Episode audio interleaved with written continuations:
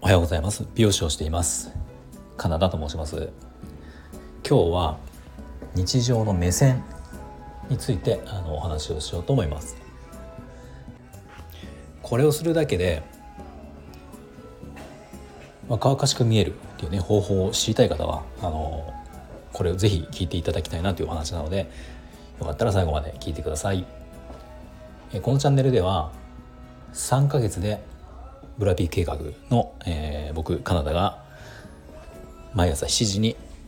経美容一人サロン経営の話や大人の美容についてお話をしているチャンネルです。はいえーとですね今日はまあこれをやっているとというかねこれここのことを、えー、どうするかによって日常的にこう若々しく見えるのか少し老けて見えるのかっていうところが左右されるよっていうお話なんですね。でこの部分を気をつけるだけで少し若く見られる若々しく見られるアクティブに見られるっていうことがあるっていう話です。でこれ何かっていうと,、えーと、視線なんですよ。視線目線っていうのかな？視線。あのまあ例えば歩いている時にどこを見て歩くか、ね、前を当然向いてるんだけどこれ自分の目の高さの、ね、真真ん前というか、うん、延長線上高目の高さの前の景色を見てる人もいれば地面を見て歩いている人もいるいるんですよね。歩く時って。上を見えてる人はあんまりいないと思うけどこの例えばね前を向いて歩く人と地面を向いて歩く人ってこれ考えたら分かると思うけどどちらが若く見えますか？どちらがポジティブに見えますかっていうねアクティブに見えますか？って考えたら分かると思うけど、まあ、当然だけど前を向いて目線をねこう上げて歩いている人の方が胸を張ってますから若々しく見えますよね。まあ、要はこういうことなんですよ。でなんでこんな話をしたかっていうと僕、まあ、美容室で今仕事をしているんだけど日々お客様をねカットをする時にこすごくこの違いっていうのを感じるんですね。お客様がカットし、えー、お客様のカットをさせてもらってる時っていうのは、まあ、基本うちではカット中っていうのは雑誌を読んでもらわないようにしてるんですね。雑誌もダメだし、えーと、スマホも、まあ、緊急とかで何もない場合はあの緊急とかじゃない場合はスマホもなるべく控えてもらっている。まあ、なんでかっていうとやっぱカットする時にちゃんとこう前を向いてもらっていないと正確なカットができないんですね。なのでうちはそういうふうに、まあ、ルールとしてお願いしているんですよ。でそうするとお客様ってのはカットしてるカットしてる時は何もしてない状態。まあ会話してる場合もあるけど基本的にその何か、ね、読んでることはないから、まあ、通常前を向いてるわけですね。ただこの時にまあこれ結構ねうちのお客様はまあ50代前後の方が多いのでこの世代の方ってすごくこれ下がるなと思ったんだけどあの座っていてまあ下とか向いちゃってやりづらいからちょっと上向いててくださいって僕頭こう上げるんですよね。そうするとなんか気を抜いたらすぐに下向いちゃう人っているんですよ。でこれがあの下を向いてるつもりじゃないんだけどよく見るとその目線が下がって下がってしまう人っていうのがね結構多いなと思いました。でこれ多分そういう方は日常的に下を見る癖とか例えば僕あのよくあるのが、まあ、カットしてるあ座ってる時ねカットしてる時なんかあの多くの人いるんだけどちょっと斜め横な斜め下を見ちゃう人っているんですよ。例えば会話をして会話もしていない状態とかだと、まあ、何かこうぼぼーっとするっていうとおかしいけどあのカットをしてるだけですよねだからそのお客様としてはまあ何もしないから何もしない状態の時になんか気が抜いたら気が抜けたら、えーと、ちょっと斜め下を向いてしまう。でやっぱ人が斜め下を向いてる状態って印象としてどうですかっていう話なんですよね。あの斜め下をこううつむいてぼーっと見てる人を見て何でしょうねあのアクティブな印象とか若々しい印象って受ける人ってあまり少ないと思うんですよ。どちらかというとマイナスのイメージの方が強いのかなと思います。疲れて見えてるとか何か悩み事があるのかなとか、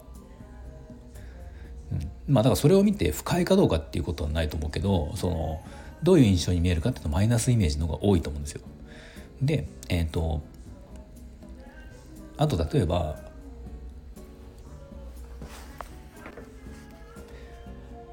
日常的にその目線が下に行く方っていうのはこれねあの、まあ、僕は美容師やってると分かるんだけど例えば前を自分の顔を鏡で見てる状態と,、えー、と目線だけ下に落とした状態ってお客様は目線だけ落としてるつもりなんだけど実は頭って下に向いてるんですね。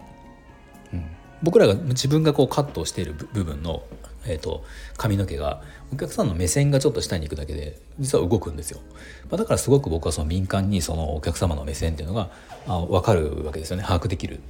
ちょっと動いちゃうやりづらいなと思ってやっぱり目線が下行ってたりするので。でこれってまあそのカットをやりづらいっていうのもあるんだけどこのお客様このっていうかまあそういう方っていうのは日常的にそれが起こってるんですよ。でどういうことかっていうと常に目線だけじゃなくて首も下を向いてる可能性があるというか、まあ、ほぼ間違いなくそうなんですね。じゃそしたら例えば年齢とともにねこう普通に何もしなくたって普通ただでさえ年を重ねていくと猫背になっていき首がもう前傾姿勢になっていくっていうのはただでさえあるわけじゃないですか。でこれに加えて日常的にそういう癖が出てしまうともうどんどんねこう言ったらそのおばあちゃん体型になっていっちゃうんですよ。なのでこの目線を気をつけるっていうのはすごく僕はいい美容法じゃなんじゃないかなと思います。から体型を維持するっていう部分でももちろんそれプラス運動とか、ね、何かこうする必要はあると思うけどただまあそれ以前に日常的な話なんでもう常になるべくその舌を無駄に向かない、うん、まあ一番だから歩く時なんか分かりやすいんじゃないですか。やっぱ歩いてる時。僕日常的に通勤が僕今徒歩なんで歩いているとこういろんな人とすれ違いますよね、うん、そうするとやっぱりねいろんなその人がいて。やっぱり下を見見て歩きがちな人っていうのはあの、まあ、知らない人だけどそういう意味ではね美容的な意味ではいい印象はないですよね。うん、実際の年齢は分かんないけど、まあ、疲れて見えたりとかするしなんかこう今から楽しいことをしようっていうイメージはもう起こらないですよね。分かんない。あ仕事今から行くんだろうな嫌なんだろうなっていう印象はあるけど、まあ、そうじゃないかもしれないけど、ね、見た目の印象ですよ。印象としてはそういう感じがあるから、まあ、これいい印象ってやっぱないんですよそういう意味では。うん、あと美容室でカットをしてもらう時の話で言うと、まあ、こういう意味で言ったらあのもう自分の目をしっかり鏡で見ているっていうのがベストかなと思います。まあ、なかなかねあの抵抗あるっていう方もいるけど、まあ、自分の顔自分のねあの髪の毛が変わっていく姿を切られている姿をもうちゃんと自分の顔を見ているっていうふうにすると、まあ、僕ら美容師さんも切りやす切りやすいですし、まあ、何よりその姿勢が保たれるっていうのがあるから、まあ、こういったことを、あの癖にするといいのかなと思います。なのでまずは美容室行った時に自分の顔を見るっていうことと